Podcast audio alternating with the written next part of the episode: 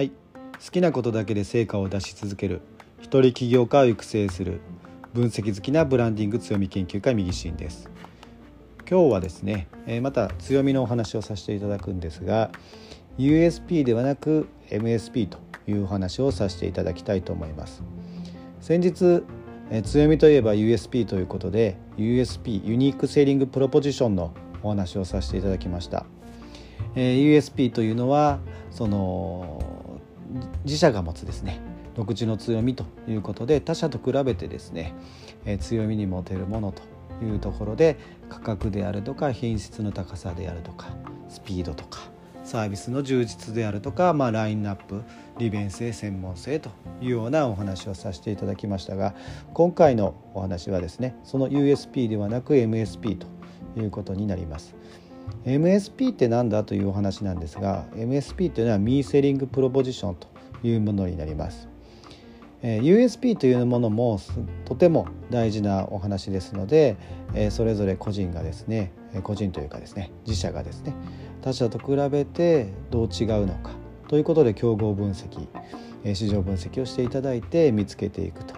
いうことが必要になってくるんですがこのミーセリングプロポジションというとですね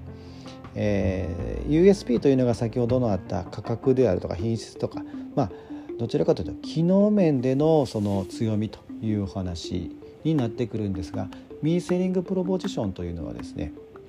ミーというぐらいですのでその自社、えー、個人であればあなた自身ですね。あなた自身そのものの強み個性独自性というようなお話になってきます。なのでより俗人的というかですねその個性それぞれ持っているものそのものというようなお話になってきます。なので、えー、そのミーセリングプロポジションごめんなさい。えミーセリングプロポジション MSP ですね。MSP が輝けば輝くほどあなたじゃなければいけないというようなことになってきます。なのでその何ですキャラクターとかですねそういったところになってくるのかなと思います。あなたそのものが他とはちょっと違うよというところそこをですね、えー、市場が判断して選んでいくというものになります。なので、えー、まあ、例えば自分ですね右心が、え、話しているので聞くというような状態になっているっていうところがミーセリングプロポジション。MSP が、え際立っているというような状況になってくるのかなというふうに思います。特に分かりやすいのは芸能人とかですね。そういったところで見ていただくとキムタクだからドラマを見ると。キムタクが出演しているからドラマを見るとか。キムタクが CM 出ているからその商品を買いたくなるというようなお話になってくるかなというふうに思います。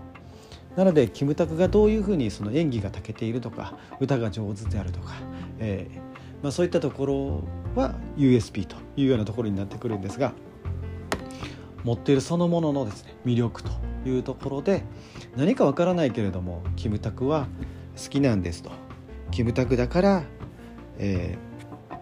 ー、商品を買いたいんですというようなことが起こってくるのがミーセリングプロポジション。そのものが持っている独自性というところになります。なのでえー、まあ、ちょっと言葉に表しにくいような部分も多くあるんですけれどもそのものの価値というところでは、えー、大事な部分になってきます。なのでその自分自身の魅力独自性個性というものをご自身が理解をしていないと市場が何を受けているのかっていうのがわからない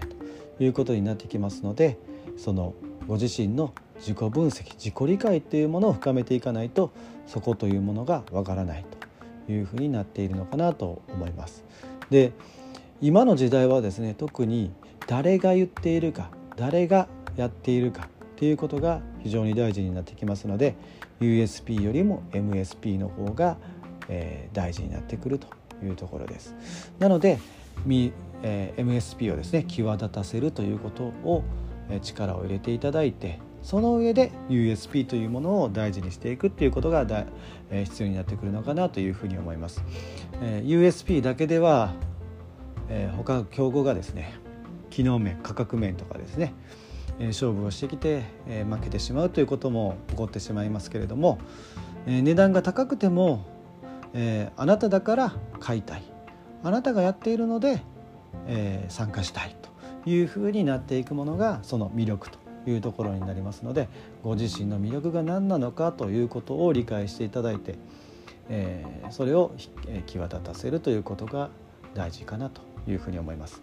であの自分自身ではなかなかわからないというところもありますので実際にその顧客、えー、お客さんにですねクライアントにですね何が良かったのかということを常に聞くということも大事になってくるかなというふうに思います自分自身のことは自分ではなかなかわからないというようなところもありますので、えー、クライアントに聞くのが一番その理解を深めるのに役立っていくのかなというふうに思います。であとは、えー、自自分自身のですね、えー、自己理解を深めるという意味で自己分析をしていくということが大事になってくるかなというふうに思いますその手段としてストレングスファインダーであるとか機機能診断であるとか、えー、ビアであるとか、まあ、いろんな診断があるかと思いますそういったものを使って自分を理解していくということも、えー、日頃からやっていく必要があるのかなというふうに思いますと。いうことで、え、強みを知る意味でもですね USP だけではなくて MSP を知るということが大事かなというふうに思いますので是非ですね自分自身の個性とかですね強み魅力っていうものを理解していっていただければなというふうに思いますということで、えー、本日はですね USB ではなくて MSP というお話をさせていただきました。また今後ですね、えー、強みであるとかブランディングの話をさせていただきたいと思いますので、えー、ぜひですね、えチャンネル登録していただいていいねをいただけると非常に嬉しいです。ということで、え本日は以上となります。ありがとうございました。